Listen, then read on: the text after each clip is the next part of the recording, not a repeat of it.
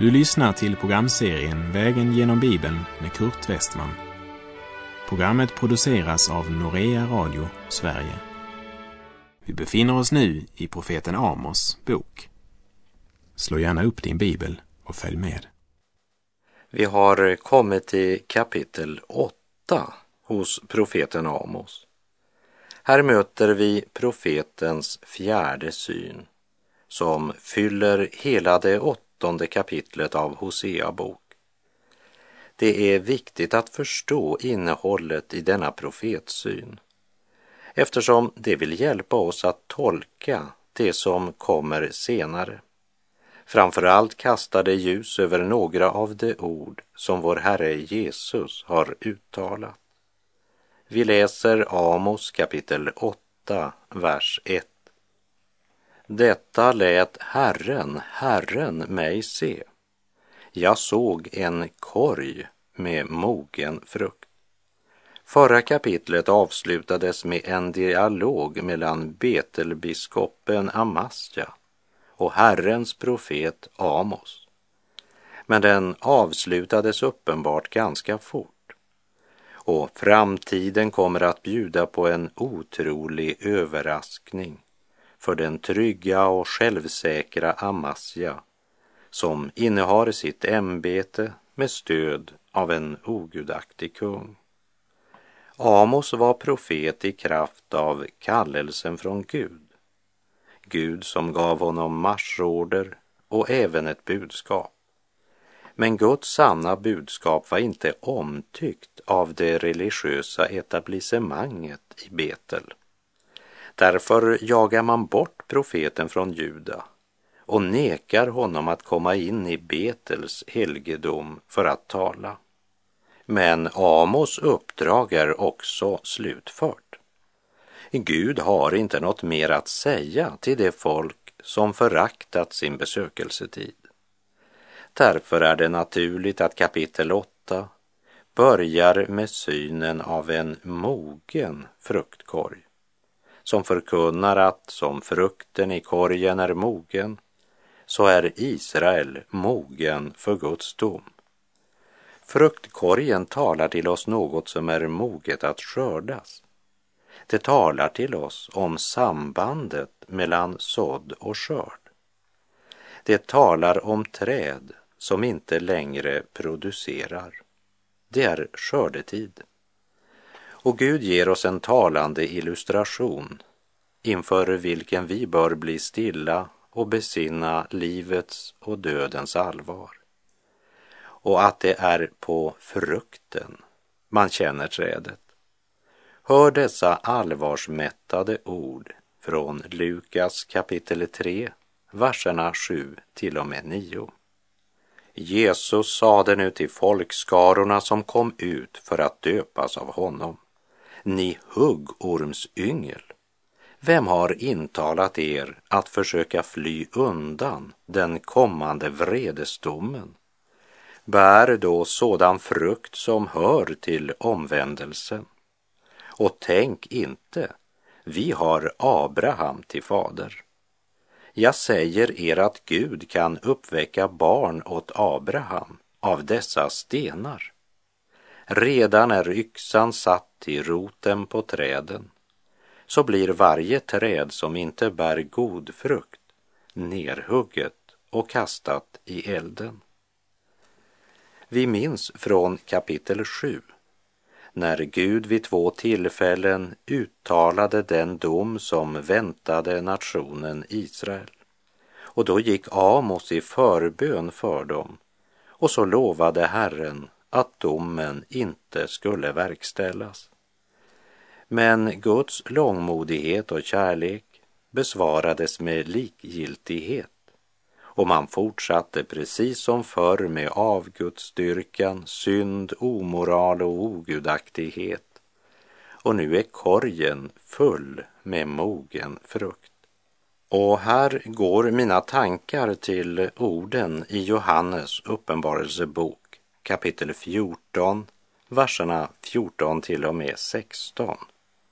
Och jag såg och se ett vitt moln och på molnet satt en som liknade Människosonen.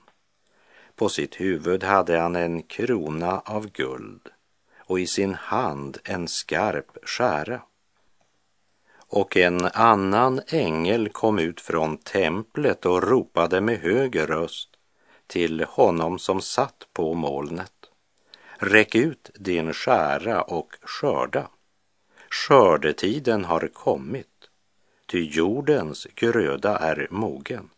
Han som satt på molnet räckte då ut sin skära över jorden och jorden skördades. Amos får alltså i en syn se en korg med mogen frukt. Och vi läser Amos 8, vers 2 och 3. Han sade, vad ser du, Amos? Jag svarade, en korg med mogen frukt.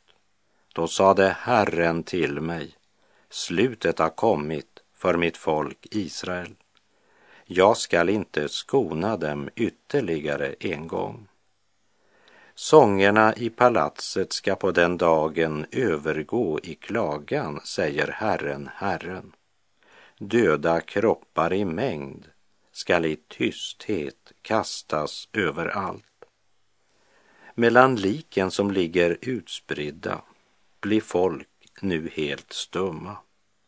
Den falska tryggheten är borta.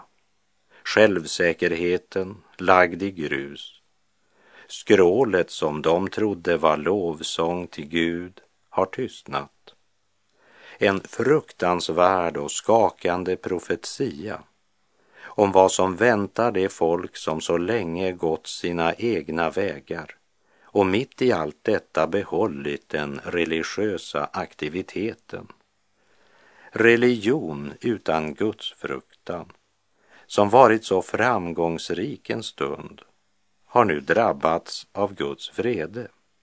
Sången övergått i klagan. I den 126 saltarsalmen utbrister salmisten det som sår med tårar ska skörda med jubel.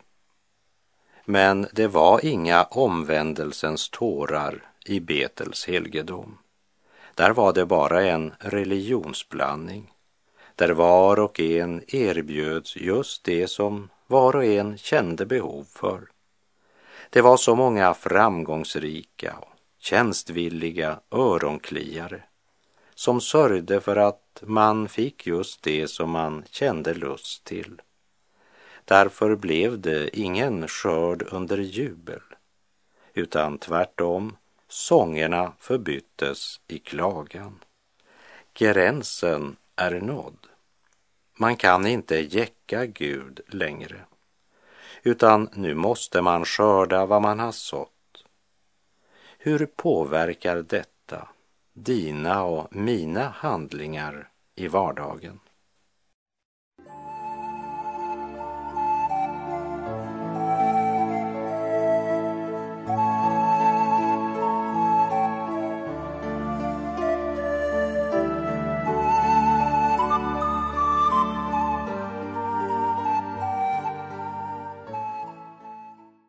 Vi läser profeten Amos kapitel 8, verserna 4 till och med 6. Hör detta, ni som står efter den fattiges liv och vill göra slut på det olyckliga i landet. Ni som säger, när är nymånadsdagen förbi så att vi får sälja säd och sabbaten så att vi får öppna vårt sädesförråd då ska vi göra efamåttet mindre och höja priset och förfalska vågen så att den visar orätt vikt. Då ska vi köpa det utblottade för pengar och den fattige för ett par skor och spillsäden ska vi då sälja som säd. Än en gång talar Gud om deras utnyttjande av de fattiga Guds sociala ansvar är så stort att vi kan inte blunda för detta. Och Gud anklagar dem som drivit de fattiga till en sådan fattigdom att de inte hade någon möjlighet att komma ut ur sitt elände. Och dessa välbärgade var så upptagna av personlig vinning och att kunna roffa åt sig mera att till och med när de gick till helgedomen med sina offer så tänkte de bara på hur mycket de skulle kunna lura till sig från de fattiga när helgen var över. För under sabbaten var det ju strängt förbjudet att driva någon handel. Hade de kunnat så hade de säkert drivit sina affärer även då. Men trots att det inte lät sig göra var det ändå bara sin egen vinning de tänkte på, vardag som helg. Men Gud såg längre än till deras offer och deras ritual. Han såg till hjärtat. Och han visste att dessa välbärgade som alltid kom så punktligt till helgedomen skulle så fort det blev vardag utnyttja den fattige för ett par skor och erbjuda dem spillsäd men säga att det var utsäde. Vi har väl också en tendens att bara erbjuda spillsäd när vi ska hjälpa nödlidande. En klädinsamling får oftast motta det man städat ut från vinden eller källaren. Det som man inte själv kan använda längre. Och så tycker man sig göra en så god gärning. Man offrar så gärna av det som man är glad för att bli kvitt. Hur annorlunda var det då inte med David, mannen efter Guds hjärta? Du minns kanske från vår vandring genom Andra Samuelsbokens 24 kapitel att när David skulle bygga ett altare åt Herren och där bära fram offer åt Herren så sa Arauna till David min herre kungen må ta till sitt offer vad han önskar. Se, här är boskapen till brännoffer och här är tröskvagnarna och boskapens ok till ved. Allt sammans, o konung, ger Arauna till kungen. Och därefter sa han, må Herren din Gud vara dig nådig. Men då svarade David så här, Andra Samuelsbok 24, 24. Nej, jag vill köpa det av dig för ett bestämt pris. För jag vill inte offra åt Herren min Gud brännoffer som jag har fått för intet. David tänkte inte bära fram ett offer bara för att det inte kostade honom något. David var ju mannen efter Guds hjärta. Och ju mer vi läser om David, desto mer förstår vi vad Gud menade med det. Det är inte heller någon tillfällighet att Jesus lade märke till änkan som la sina sista slantar i offerkistan i templet. För Herren ser inte till gåvan, men till hjärtat som ger. Jag citerar Markus 12, verserna 41 till och med 44. Jesus satte sig mitt emot offerkistan och såg hur folket la pengar i den. Många rika gav mycket. Men där kom också en fattig änka och lade ner två små kopparmynt, några ören. Då kallade han till sig sina lärjungar och sade till dem, Amen säger jag er. Denna fattiga änka lade dit mer än alla de andra som lade något i offerkistan. Ty alla gav det av sitt överflöd. Men hon gav av sin fattigdom allt vad hon hade att leva på. Jesus såg att de rika la mycket i offerkistan. De var storgivare och sådana är älskade av kyrkor och organisationer idag. De rika gav stora gåvor. Men Jesus kommenterade inte det. Han lade märke till en gammal dam som la två skärvar i offerkistan. Jesus såg kvinnan som inte behöll något för sig själv, men som gav honom allt. Det kan vi ju meditera över lite grann när vi läser Herrens budskap genom profeten Amos, där Herren anklagar sitt utvalda folk för att ha svikit sitt sociala ansvar. Efter programmets slut så kan du även läsa Nehemja kapitel 5, verserna 1 till och med 13. Där Nehemja för de fattigas och förtrycktas talan. För det folk som Herren hade befriat från Egyptens träldom, de höll på att hamna under en ny träldom. De höll på att bli trälar under kapitalet och det var deras egna landsmän som utnyttjade dem. Budskapet hos Nehemja, Amos och Jesus är att inför Gud är alla lika. Men inför mammon är skillnaden oändlig. Därför faller nu domen över det folk som tillbad i templet, bar fram offer och utförde de föreskrivna ordningarna men som i sina hjärtan tjänade mammon. Men allt detta har inte passerat Guds tron obemärkt. Amos kapitel 8, vers 7. Herren har svurit vid Jakobs stolthet. Aldrig skall jag glömma någon av deras gärningar. Tro är sannerligen något mera än en teori eller att hävda den rätta kunskapen. Det omfattar hela vårt liv och vår vardag.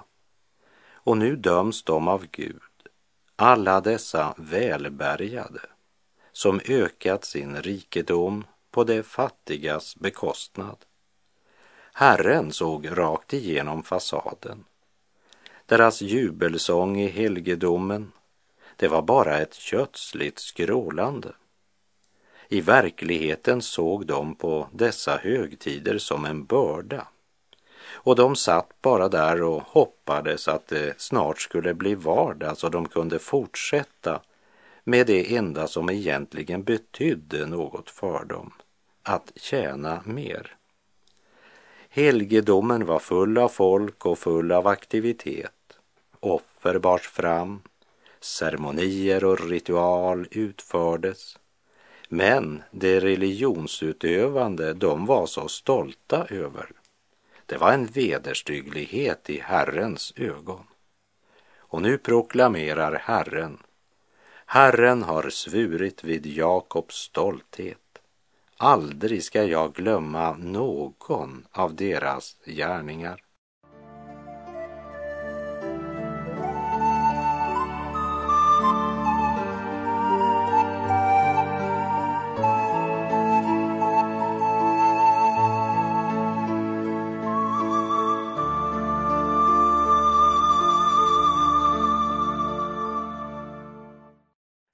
Israel överflödade i synd och avgudsdyrkan. Och allt detta avfall från Herren skedde i Herrens namn i Betels helgedom. Och Herren svor att han aldrig skulle glömma deras gärningar. När det sägs att Herren svär vid Jakobs stolthet så svär han alltså vid sig själv. Ty det var Herren som gav bedragaren Jakob ett nytt namn. Första Mosebok 35.10. Men du skall inte mer heta Jakob, utan Israel ska vara ditt namn. Men nationen hade fallit djupt i synd. Därför påminner Herren Israel vad de är utan Herren. Då är de åter bara Jakob igen, bedragaren. Herren har svurit vid Jakobs stolthet, aldrig ska jag glömma någon av deras gärningar. Och vi läser vers 8. Skulle inte landet darra när sådant sker Och skulle inte alla dess inbyggare sörja? Skulle inte hela landet höja sig som Nilen och röras upp och åter sjunka som Egyptens flod? Flera bibeltolkare menar att den här versen siktar till en stor jordbävning och jag ska inte motsäga det. För vi vet ju att Amos mottog dessa syner två år före jordbävningen, som det stod i Amos 1, vers 1 och 2. Men jag tror att Herren här också talar om att Guds dom ska skaka folket på ett sådant sätt att hela nationen ska darra inför honom. Det är viktigt att komma ihåg att vare sig Herren talar om välsignelse eller om förbannelse så berörs inte bara folket utan också själva landet, markområdet som Gud lovat Abraham och hans efterkommande. Vi läser Amos kapitel 8, vers 9. Det skall ske på den dagen, säger Herren, Herren, att jag ska låta solen gå ner vid middagstid och lägga landet i mörker mitt på ljusa dagen. Det folk som hade vägrat att lyssna till Herrens profet skulle inte kunna undgå att lägga märke till solförmörkelsen. Och solförmörkelsen var en stark påminnelse om Herrens dag, om vilken Amos hade sagt Herrens dag är mörker och inte ljus, tjockt mörker utan en strimma av ljus, som det stod i Amos 5.20. Mörkret talar alltså om en kommande dom, en dag då Herren ska beröva dessa stolta allt vad de byggde sin glädje på och allt vad de sökte sin lycka i. Deras ytliga gudstjänster med sitt högljudda skrålande skall tystna. Vers 10. Jag skall förvandla era högtider till sorg och alla era sånger till klagovisor. Jag ska klä allas höfter med säcktyg och göra alla huvuden skalliga. Jag ska låta det bli som när man sörjer ende sonen och låta det sluta som en bitter dag. Gud hade fastställt sju högtider för sitt utvalda folk och alla Israels män skulle samlas vid tre av dessa stora högtider och de skulle komma med glädje och jubel inför Herren. Det var högtider med lovprisning och tack till Guds ära. Men nu säger Gud att eftersom de har hållit sina högtider men utan att verkligen ära Gud så ska han vända deras högtider till sorg. Det vill säga, deras högtider ska bli det motsatta av vad han hade tänkt att de skulle vara. När Guds dom drabbar dem är det slut på sången, slut på glädjen. Kvar blir bara suckan och klagan. Guds ord ska inte längre höras bland dem. Det blir en tid då man kan finna det mesta i gudstjänsten, utom mat för själen. Gud säger att han ska göra alla deras sånger till klagovisor. Det blir en musik och rytm som endast tilltalar köttet och som inte ger någon verklig glädje utan bara får dem att tanklöst hålla sig i rörelse suggererade av det massiva bit som präglar mycket av dagens musik. Meningen med livet blir borta och tomheten övertar. Efter tomheten följer förtvivlan och desperation. En situation som gör att många inte orkar leva längre. Ju fortare man löper i det mörka ekorrhjulet för att bli lycklig, desto tommare och desto mera förvirrad blir man. och desperat försöker man förtränga tystnaden med allt mer pulserande rytmer. Det andliga mörkret sänker sig över nationen, allt medan deras visors buller får ett allt högre volym för att överdöva tomheten. Det blir som Viktor Klimenko sjunger i en sång. Åt mörkrets första jag gav min tjänst, mitt liv det blev hans egendom.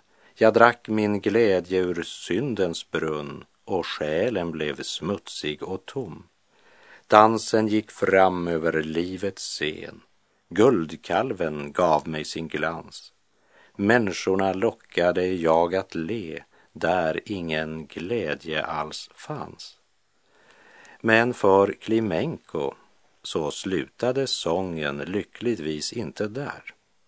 För han var en av dessa som hörde Guds kallelse, svarade ja, vände om till Herren och mottog syndernas förlåtelse, nåd, barmhärtighet, glädje och frid. Därför fortsätter han sången med följande ord.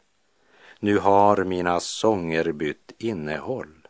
Jag är ej mer den jag var. Jag tackar dig Jesus med min sång. Äran och makten är din. Jag var förlorad, men i din hand blev nåden och sanningen min. Men du då, kära vän som just nu lyssnar, vad tänker du göra? Ska du lyssna till Herrens röst, böja dina knän och ditt hjärta inför honom, söka förlåtelse i Jesu blod och bli förnyad genom Guds ord och Guds helige ande? Eller ska du göra som Israels folk på Amos tid, hasta vidare mot undergången? För din tron i himlens höjd står den evigt frälsta skara, sjungande ditt lov med fröjd, frälst från jordens nöd och fara. Mäktigt brusar sångens ljud, helig, helig, Herre Gud. Och med det är vår tid ute för den här gången. Herren vare med dig, må hans välsignelse vila över dig. Gud är god.